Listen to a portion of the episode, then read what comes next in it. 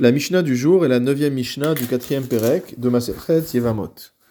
Shomeret Yabam, c'est-à-dire une Yevama qui attend que son Yabam vienne faire le Yiboum. Donc en français, une femme veuve d'un homme qui ne lui a pas laissé d'enfant et qui attend que l'un de ses beaux-frères la prenne en Yiboum, donc l'épouse, pour faire persister le nom de son défunt mari. Cette Shomeret Yabam. Shekidesh arrive et.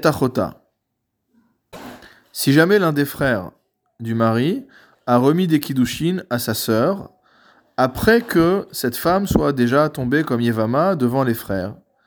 Mishum Rabbi Yuda ben Betera Amrou. On a enseigné au nom de Rabbi Yuda ben Betera, Omrimlo.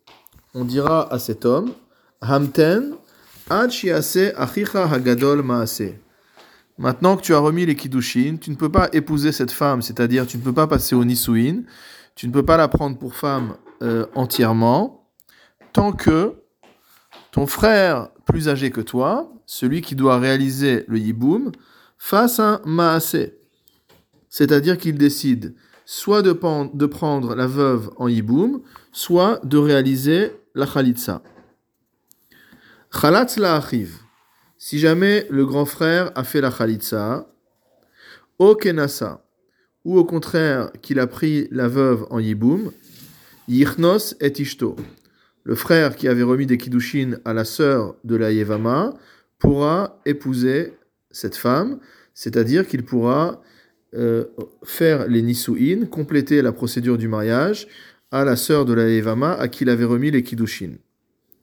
Meta Yevama, de la même manière, si jamais la Yevama entre-temps est morte, Yichnos et Ishto, il a également la capacité à finir le mariage avec la femme avec qui il avait commencé en lui remettant les Kiddushin. Meta Yabam, si en revanche le Yabam décède, alors il ne, reste, il ne reste plus que lui pour faire le Yiboum. Il y avait deux frères. Le frère aîné est décédé. C'est lui qu'on attendait pour le Yiboum ou. Or, ce frère maintenant est décédé. Donc, qu'est-ce qui se passe?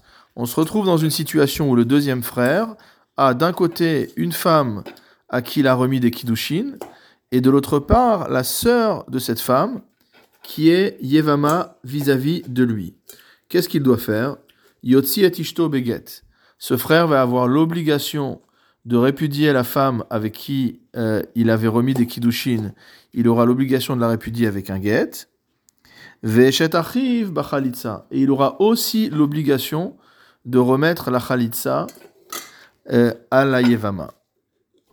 En effet, il n'a pas la possibilité de faire le yiboum avec cette femme, étant donné qu'elle est la sœur de la femme dont il a divorcé.